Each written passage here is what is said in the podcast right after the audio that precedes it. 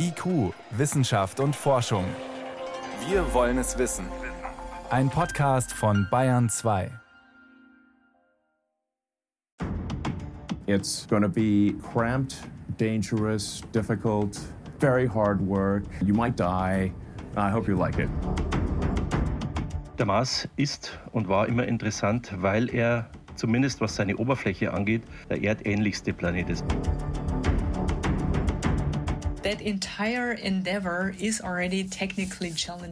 Dieses Vorhaben ist nicht nur also technisch eine Riesenherausforderung, auch logistisch. Selbst unser größter Roboter da oben ist winzig im Vergleich zu dem, was wir bräuchten, um einen Menschen auf den Mars zu bringen. Und das macht ihn so interessant, weil flüssiges Wasser die Voraussetzung für jegliches Leben sind, das wir kennen. Eine Billion Euro. Das ist eine Eins mit zwölf Nullen. Eine Billion Euro. So lautet die Schätzung für das, was eine Reise eines Menschen zum Mars kosten würde. Und der soll dann natürlich auch wieder zurückkommen. Und wenn es geht, bitte lebendig. Damit wäre es die weiteste, teuerste und schwierigste Reise, zu der Menschen jemals aufbrechen werden. Wann wirklich die ersten Menschen auf dem roten Planeten stehen, ist ungewiss. Die Optimisten sagen, es dauert nur noch wenige Jahre. Die Realisten sehen die erste Landung im Jahr 2048. Genauer gesagt am 2. August 2048. Warum genau dann? Darauf kommen wir gleich. Die ersten robotischen Vorboten fahren und arbeiten bereits auf der Marsoberfläche. Aber warum ist der Sprung zu einer Reise mit Menschen zum Mars so groß? Vor welchen Herausforderungen stehen Ingenieure und Wissenschaftler, wenn sie eine menschliche Marslandung meistern wollen? Und ganz ehrlich, warum sollten wir uns das alles antun? Menschen an Bord. Wie steht's um den ersten Flug zum Mars? Eine Sendung von Stefan Geier. Die Artemis 1-Mission der NASA hält die Weltraumwelt derzeit in Atem. Eine Rakete, das sogenannte Space Launch System, höher als die Freiheitsstatue, stärker als die Saturn V, mit der die Amerikaner vor 50 Jahren zum Mond geflogen sind, und in der Lage, fast 30 Tonnen Gewicht von der Erde weg und bis zum Mond zu schieben. Beim ersten Flug soll der Mond ohne Menschen umrundet werden, dann mit Raumfahrern und beim dritten Flug sollen schließlich wieder Raumfahrer auf dem Mond landen. Ja, da waren wir Menschen schon, aber es soll bald weitergehen, zum Mars. Und dafür muss man üben. Der Weg zum Mond ist schon hart, aber Menschen zum Mars zu fliegen, das ist nochmal eine ganz andere Nummer. Wir beschäftigen uns seit Jahrzehnten mit Mars und anderen Planetenmissionen und wir bewerten sie oft mit der Anzahl der Wunder, die es braucht, damit sie erfolgreich sind. Joe Gasper, Direktor für wissenschaftliche Missionen bei der NASA. Er und sein Team versuchen gerade mit einem fahrbaren Roboter namens Perseverance ein Souvenir vom Mars auf die Erde zu bringen, kleine Gesteinsbrocken, die uns mehr über unseren Planetennachbarn erzählen sollen. Allein bis zur Oberfläche zu kommen ist nicht einfach. Und dann der Wettlauf gegen die Zeit, um Proben zu sammeln. Das ist hart, denn die Sandstürme können unsere Solarzellen ausschalten. Dann das alles einzuladen, von dort wieder zu starten und zur Erde zu bringen, das allein sind schon drei Wunder. An Gestein die Geschichte des Mars zu untersuchen, das ist der Traum von Forschern wie dem Planetengeologen Ernst Hauber. Seit Jahrzehnten ist von der Planetenforschungsgemeinde immer wieder betont worden, dass die Gewinnung von Proben auf dem Mars in einem genau dokumentierten Kontext und die Zurückführung dieser Proben auf die Erde das wichtigste Ziel überhaupt ist. Denn nur über solche Proben, von denen man genau weiß, woher sie kommen, welche Geschichte sie hinter sich haben, nur in solchen Proben lässt sich am erfolgversprechendsten tatsächlich nach Spuren früheren Lebens suchen. Und das ist nach wie vor das Hauptziel der Marsforschung. Eigentlich besorgt man sich Souvenirs vor Ort, wenn man selber dort ist. Bei Souvenirs vom Mars müssen wir aber eine andere Reihenfolge in Kauf nehmen. Erst das Souvenir mit Hilfe von robotischen Helferlein und dann selber hinfliegen.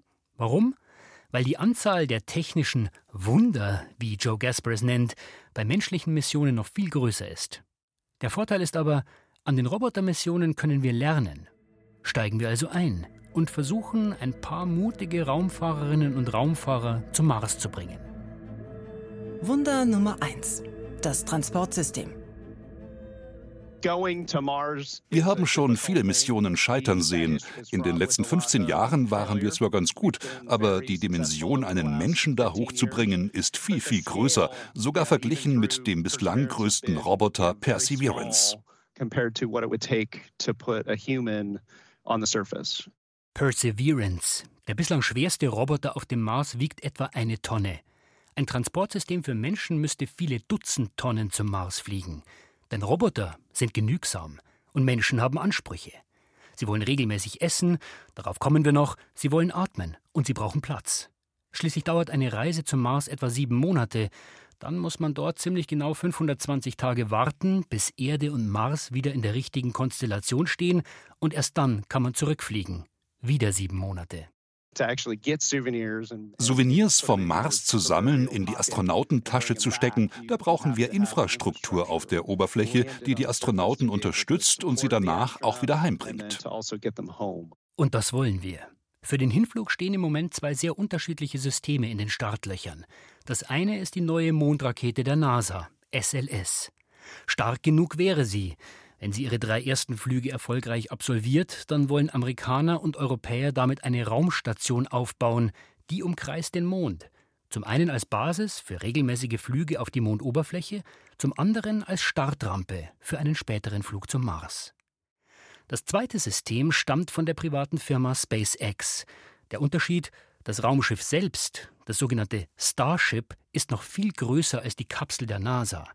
Eine wiederverwendbare Rakete schiebt das Starship in eine Umlaufbahn um die Erde und landet wieder. Im All geht es dann mit einer anderen Idee weiter, sagt der Chef von SpaceX Elon Musk. Eine zweite Rakete füllt nach. Also um zum Mars zu kommen, brauchen wir orbitales Refilling. Flugzeuge können wir schon in der Luft betanken, aber unsere Raketen müssen im All aufgefüllt werden mit Sauerstoff. Deswegen nennen wir das Auffüllen und nicht Tanken.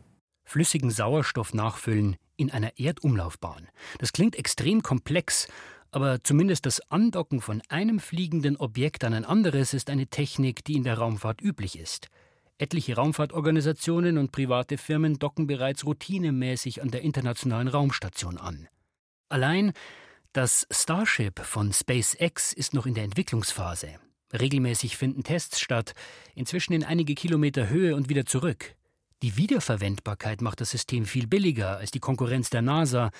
Bis das Starship aber so weit ist wie das SLS-System, dürften noch etliche Monate, wenn nicht Jahre vergehen. Soweit zum Start ins All. Den kriegen wir wohl hin in den nächsten Jahren. Wunder Nummer 2. Der Schutz vor Strahlung. Three, two, one, zero. All engine running. Wenn das Donnern der Raketentriebwerke verstummt, wird es leise im All. So klingt es dann, wenn man unterwegs ist zum Mars. Das Geräusch stammt vom Flug des neuesten Mars-Roboters, der 2021 gelandet ist. Hören die zukünftigen Mars-Raumfahrer diese Geräuschkulisse, dann verlassen sie nicht nur das Gravitationsfeld der Erde und werden schwerelos, sie verlassen auch das Magnetfeld der Erde, das uns vor einer der größten Gefahren im Weltraum schützt, sagt Thomas Berger, Strahlungsphysiker am Deutschen Zentrum für Luft- und Raumfahrt. Strahlung hat das große Problem, man kann sie nicht schmecken, man kann sie nicht sehen, man kann sie nicht riechen und deswegen hat Strahlung auch diese Gefährlichkeit, weil sie eben nicht sichtbar ist. Gleich von mehreren Quellen wird man im All unsichtbar beschossen. Von der Sonne zum Beispiel. Die schleudert bei einzelnen Ausbrüchen energiereiche Teilchen, sogenannte Protonen, in alle Richtungen. Aktuelle Satelliten, die die Sonne umkreisen, können sie mit ihren Kameras sogar sichtbar machen. Sie können sich jetzt vorstellen, wenn das kein Satellit ist, sondern ein Mensch, der im Weltraum fliegt, bekommt er quasi diese ganzen Protonen in sehr, sehr kurzer Zeit. Dazu kommt die kosmische Strahlung. Geladene Teilchen mit mächtig viel Energie, die zum Beispiel bei Supernova-Explosionen in den Weltraum geschleudert werden eine Art Grundrauschen im All. Obwohl wir sie nicht unmittelbar spüren, die Teilchen sind für uns Menschen mehr als unangenehm. Die können in den Zellen DNA-Schäden, Doppelstrangbrüche erzeugen. Und die Astronauten sind, wenn sie sich im Weltraum aufhalten, wenn sie zum Beispiel zum Mars fliegen, dieser galaktisch-kosmischen Strahlung ausgesetzt. Könnte man sagen, das ist sowas wie die Hintergrundstrahlung, die ist immer da. Und eine Akkumulation der galaktisch-kosmischen Strahlung kann zu Langzeitstrahleneffekten führen, und somit auch das Krebsrisiko der Astronauten erhöhen. Das Magnetfeld der Erde schirmt uns größtenteils von dieser Strahlung ab. Aber unterwegs zum Mars sind die Raumfahrer ihr ausgeliefert. Zum Vergleich, Schon auf der internationalen Raumstation, 400 Kilometer über der Erde, bekommt man bis zu 300 Mal mehr Strahlung ab als auf der Erde. Messungen eines chinesischen Roboters auf dem Mond, dort ist der Schutz des Erdmagnetfelds vorbei, haben gezeigt, dort ist es nochmal doppelt so viel. Wie gefährlich ist das also bei einer Reise zum Mars? Unterschiedliche Organe des menschlichen Körpers haben eine unterschiedliche Empfindlichkeit gegen Strahlung. Das heißt, ihre blutbildenden Organe oder das Rückenmark zum Beispiel hier ist strahlenempfindlicher als ihre Haut. Und das heißt, eigentlich müssten wir jeden Astronauten mit Strahlendetektoren in all seinen Organen ausstatten. Und das funktioniert nicht. Deshalb haben Berger und sein Team sich ein Experiment einfallen lassen. In der Kapsel der NASA-Mondrakete fliegen zwei Puppen mit, vollgestopft mit Sensoren an den Stellen, wo die menschlichen Organe sitzen. Und sie heißen Helga und Soha. Diese Phantome sind aus Schichten aufgebaut. Soha ist im Prinzip ein Zwilling von Helga, aber Soha hat eine neu entwickelte Strahlenschutzweste. Das heißt, wir testen einerseits, wie viel Strahlung Helga auf dem Flug zum Mond und wieder zurück abbekommt. Und wir testen weiters, wie gut diese Strahlenschutzweste gegen die Strahlung im Weltraum schützt. Wenn wir dann wissen, wie hoch die Strahlendosis bei einem Flug um den Mond ist, kann man gut ausrechnen, wie hoch sie bei einem Flug zum Mars sein wird und vielleicht mit Schutzwesten, wie Soha eine trägt, dagegen ankämpfen. Trotzdem bleibt die Strahlenbelastung eine der großen langfristigen Gefahren für Mars-Raumfahrer. Wenn die Daten aus den Körpern von Helga und Soha ausgewertet sind, sind wir einen Schritt weiter. Trotzdem, ganz verhindern kann man die Belastung auf dem langen Flug zum Mars wohl nicht. Wunder Nummer drei: Die richtige Versorgung. So nervig es für die Ingenieure sein mag, Raumfahrerinnen und Raumfahrer wollen essen. Sie wollen atmen, sie brauchen Platz und vieles mehr. Kurz, wenn wir sie auf eine so lange Reise schicken. Zur Erinnerung, allein der Flug werden zweimal etwa sieben Monate sein, plus Arbeiten auf der Oberfläche, dann müssen wir dafür sorgen, dass es ihnen gut geht. Punkt 1. Trinken. Gehen wir von täglich zwei Litern pro Mensch aus, so sind das insgesamt etwa 14,6 Tonnen Wasser pro Raumfahrer. Einen Teil davon kann man mitnehmen, aber alles, dafür wird kein Platz sein. Deswegen wäre ein Recycling-System nötig, das Abwasser reinigt und wieder trinkbar macht.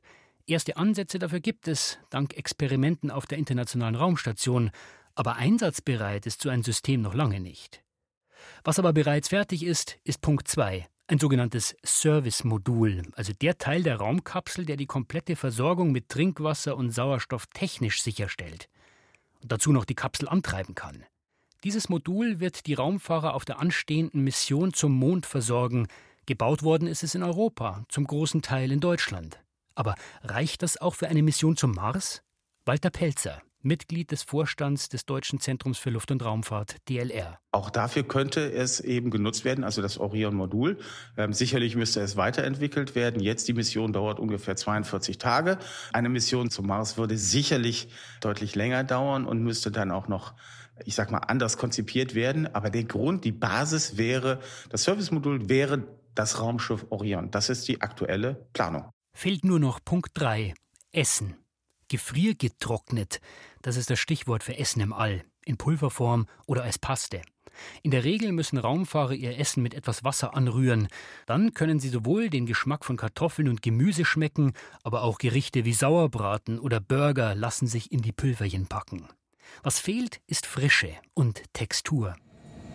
Frisches Gemüse im All, auch daran arbeiten Forschende seit langem auf der Internationalen Raumstation. Getreide, Salat und sogar Peperoni All das ist schon in einem kleinen Mini-Gewächshaus auf der Raumstation gewachsen. Für eine Crew auf dem Weg zum Mars wäre das eine willkommene Abwechslung. Der Botaniker Ralph Fritchie erforscht seit vielen Jahren, wovon es abhängt, wie Pflanzen im All wachsen. Nahe der Erde, auf der Raumstation, müssen wir uns kaum um die Strahlung sorgen. Die macht die Pflanzen nicht kaputt. Aber was, wenn ich jetzt im tiefen All unterwegs bin? Weit weg vom Magnetfeld der Erde? Das müssen wir erst herausfinden. Wir versuchen gerade, das zu simulieren, in Teilchenbeschleunigern zum Beispiel. Aber das funktioniert nicht besonders gut. Was wir brauchen, ist Zeit in dieser Umgebung. Zeit in dieser ekelhaften Umgebung des tiefen Alls. Das heißt, auch für frisches Gemüse im All muss noch viel geforscht werden. Auf den aktuell geplanten Mondmissionen aber spielen Pflanzenexperimente bislang keine große Rolle. Von Raumfahrern als Gärtnern sind wir also noch weit entfernt, auch wenn Psychologen glauben, dass es für die Crew sehr gut in einen ausgeglichenen Tagesablauf passen würde, wenn sie sich ums Gemüse kümmern müssen. Apropos ausgeglichener Tagesablauf. Wenn vier bis sechs Personen viele Monate, ja Jahre zusammen in einem Raumschiff leben müssen, dann muss die Chemie passen. Und dazu brauchen wir Wunder Nummer vier: Die richtigen Menschen. Man nehme eine Gruppe von vier bis sechs Personen, sperre sie für ein paar Monate in eine abgeschlossene Behausung im Nirgendwo und sorge dafür, dass sie dort nur rauskommen, wenn sie einen Raumanzug anhaben. Dieses Rezept war mehr oder weniger immer ähnlich, wenn in den letzten 15 Jahren lange Raumfahrtmissionen simuliert worden sind und mehrere Menschen für lange Zeit so getan haben, als ob sie auf dem Weg zum Mars wären. Analogmission heißt das. Ob in der Wüste, am Südpol oder in der Vulkanlandschaft Hawaiis bei der Hawaii Space Exploration Analogsimulation. Nach vier Monaten sind die Probe-Marsfahrer aus ihrem Zelt gekommen und haben sich am meisten gefreut über frische Luft und beim ersten Essen unter der echten Sonne über das Gefühl, wie sich frisches Gemüse im Mund anfühlt. We were missing the texture of fresh fresh veggies. It feels really good to have a different. Solche Experimente geben Hinweise auf die Frage, wie man eine Crew am besten zusammensetzt, denn die psychosozialen Herausforderungen eines Marsflugs sind ebenfalls enorm. What we found is that by selecting a crew to be uh, very compatible, um, they got along very well. They've managed to make it through four months in isolation without killing each other or even getting into big fights, which is a wonderful thing for us and very important for uh, future exploration. Passende Charaktereigenschaften laut Analogmissionen Introvertierte Menschen eignen sich besser, Menschen, die etwas mit sich selbst anfangen können. Auf der anderen Seite, miteinander reden ist wichtig, um Konflikte früh zu vermeiden. Aber das sind eben Analogmissionen. Die Fake-Astronauten wissen, dass sie sicher sind. Sie wissen, dass ihre Körper nicht von gefährlicher Strahlung bedroht sind. Sie wissen, dass nach vier Monaten alles vorbei ist. Sie wissen, dass sie danach frisches Essen bekommen, echte Luft atmen und ihre Familien wiedersehen können. Psychische Belastungen wie in einer echten Raumkapsel ins Ungewisse lassen sich nicht simulieren. Denn all diese Sicherheiten werden den ersten Mars-Raumfahrern verwehrt bleiben. Wenn eine Mission startet, wann auch immer das sein mag, dann bleiben die Menschen und ihr Umgang mit der Gefahr der Mission ein großer Unsicherheitsfaktor. Wie man den lösen kann? Wahrscheinlich nur so, wie man bislang alle menschlichen Missionen durchgeführt hat, durch professionelles Training oder mit einer Idee, die auf den ersten Blick etwas ungewöhnlich erscheint. Wunder Nummer 5. Den Bären in uns finden.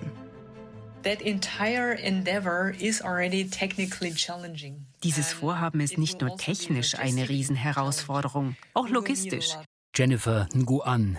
Sie forscht bei der Europäischen Weltraumorganisation ESA zur Machbarkeit von solchen Langzeitmissionen. Wir brauchen eine Menge Essen, Wasser und Ausrüstung. Alles in allem kann man für jeden etwa 30 Kilogramm pro Tag rechnen. 30 Kilogramm pro Raumfahrer pro Tag für Monate.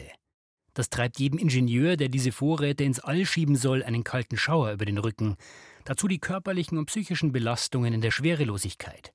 Das alles könnten wir umgehen, wenn wir es machen wie manche Tiere im Winter. Der Bär zum Beispiel. Der macht im Winter mal ganz ruhig, hält Winterruhe, das heißt eine abgeschwächte Form des Winterschlafs. Das klingt zunächst einmal verrückt, aber es ist gar nicht so weit hergeholt. Im Krankenhaus gibt es diese Art von Winterschlaf schon seit den 80er Jahren. Das wird nicht nur ausprobiert, sondern in manchen Situationen schon routinemäßig angewendet. Bei Operationen stehen Ärzte nämlich oft vor der Frage, wie können sie die Körperfunktionen von Patienten erhalten und gleichzeitig dafür sorgen, dass sie nach einer Ruhezeit wieder aufwachen, ohne Schäden davon zu tragen, sagt Professor Alexander Chouquet. Der Anästhesist forscht im Labor zu Stress und den Auswirkungen auf das Immunsystem. Der Mensch ist natürlich keine Maus oder so oder kein Bär, wobei der Bär ist tatsächlich der am nächsten kommende Organismus und das Tier, was man wahrscheinlich sich genauer anschauen sollte. Also, dann bleiben wir beim Bären. Was passiert in seiner Winterruhe? Er verbraucht weniger Sauerstoff und weniger Energie. Er fährt seinen Stoffwechsel runter. Klingt auch gut für Raumfahrer. Der Bär braucht dafür keine Technik. Das Faszinierende an dem Konzept des Winterschlafs ist, dass man sagen wir, diesen Stoffwechsel kontrollieren kann. Aber man weiß noch nicht genau, wie es genau funktioniert. Am Ende ist das Ergebnis, dass der Grundumsatz an Sauerstoffverbrauch und Energieproduktion runtergefahren wird. Im Krankenhaus wird das technisch herbeigeführt, in abgeschwächter Form. Die Narkose bei kurzen Operationen zum Beispiel, aber auch wenn Patienten länger in einer Art Koma liegen müssen. Für den Flug in der Raumkapsel hieße das, wenn man es schafft, die Astronauten kontrolliert schlafen zu legen, dann brauchen sie weniger Energie, streiten nicht so viel und vieles mehr. Für unser Szenario heißt das, nach ein paar Tagen Flug oder kurzem Zwischenaufenthalt auf einer Raumstation, nach diesen paar Tagen legt sich jeder in seinen Schlafsack und dann in eine kleine abgeschlossene Kabine. Aber dann kommt schon der erste Knackpunkt. Wie kommt man in den Winterschlaf? Dazu müsste man wahrscheinlich Medikamente in den Blutkreislauf pumpen, sprich die Astronauten müssten sich einen Zugang legen und den Winterschlafgenerator anschalten. Ähnliche medizinische Anwendungen gehen auf der Erde nur mit Fachpersonal, ist also in der Raumkapsel eher unrealistisch. Das wird nicht funktionieren. Man muss schauen, dass man diesen Organismus in einen Zustand bringt, der sehr nah äh, sich an der Natur orientiert. Ja? Wie, wie schafft es eigentlich die Natur? Und das, was wir aus der Natur lernen, müssen wir versuchen zu erforschen und zu finden, ob wir davon noch etwas haben. Ja? Ob in unserem Organismus noch eine Art Winterschlafkompetenz existiert. Und es gibt Hinweise, dass diese existieren müsste. Erste Forschungen zeigen, dass manche unserer Organe durchaus in der Lage sind, mit weniger Sauerstoff zurechtzukommen und sich auf einen längeren Mangel einzustellen. Versuche mit Eichhörnchen zeigen, ihr Gedächtnis leidet nicht groß unter der Winterruhe. Sie finden Nüsse, die sie im Herbst versteckt haben, auch mitten in der Ruhezeit. Was uns Menschen betrifft, muss man aber sagen, wir sind noch lange nicht so weit, das Eichhörnchen oder den Bär in uns zu wecken. Wenn es aber gelingen sollte, die Winterruhe für Astronauten einfach und sicher zu erzeugen, dann wäre das ein großer Schritt. Wunder Nummer 6, Wunder Nummer 7, Wunder Nummer 8, 9, 10, 11, 12. Wir erinnern uns, viele Raumfahrtingenieure messen die Schwierigkeit von Missionen ironisch anhand der Zahl der Wunder, die passieren müssen, damit alles klappt. Und bei einer möglichen Mars-Mission gibt es dann noch viele, für die es noch keine Lösungen gibt. Beispiele. Die Landung. Mehrere Tonnen schwere Roboter haben es zwar schon geschafft, die brutalen Minuten beim Eintritt in die dünne Marsatmosphäre zu überstehen, Temperaturen von an die 1000 Grad, Abbremsen von 27.000 Kilometern pro Stunde auf Null mit Fallschirmen, kleinen Raketentriebwerken und viel mehr. Viele haben es aber auch nicht geschafft, sind abgestürzt. Wie die Landung mit einer Raumkapsel funktionieren soll, die viele Tonnen wiegt und in der Menschen sitzen, das wäre ein weiteres Wunder. Genauso der erneute Start. Denn wir wollen ja nicht nur hin, sondern unsere Leute auch wieder sicher zurückbringen. Ja, eine aktuelle Mission arbeitet daran, Proben vom Mars wieder zurückzufliegen, aber auch dieses System gibt es noch nicht. Und auch hier. The difference is the scale. Die Frage ist auch, womit starten? Treibstoff mitnehmen erscheint unrealistisch, zu schwer. Treibstoff auf dem Mars erzeugen, aus dem Sauerstoff der Atmosphäre zum Beispiel, möglich, aber in der benötigten Menge bislang undenkbar. Die Liste der ungelösten Wunder ist noch lang. Also, wann ist es dann soweit? Nun, es kommt darauf an, wer es als erster wagt. Private Raumfahrtunternehmen wie SpaceX setzen auf Innovation und etwas mehr Risiko als die traditionellen staatlichen Raumfahrtagenturen wie die amerikanische NASA. Die Privaten würden daher wohl fliegen, sobald es technisch möglich ist und man entsprechende Menschen findet, die das Risiko eingehen, koste es, was es wolle. Wenn man es verantwortlich macht und das Leben der Raumfahrerinnen und Raumfahrer an oberste Stelle setzt, dann scheint 2048 ein realistisches Jahr zu sein, genauer August 2048, noch genauer der 2. August 2048. Und warum gerade der? Es gibt Konstellationen zwischen Erde und Mars, die die Reise dorthin besonders begünstigen. Die gibt es gut alle zwei Jahre. Weil die Umlaufbahn des Mars leicht elliptisch ist, ist diese Strecke alle 15 Jahre sogar besonders kurz. Die nächste Gelegenheit dafür taucht 2033 auf. Bis dahin werden aber viele Technologien noch nicht vorhanden oder zumindest nicht ausreichend getestet sein.